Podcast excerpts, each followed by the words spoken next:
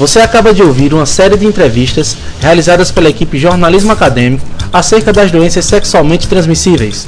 Essa atividade tem como objetivo informar e provocar discussões sobre um assunto que é de utilidade pública. O jornalismo acadêmico agradece sua atenção. Quer manter contato?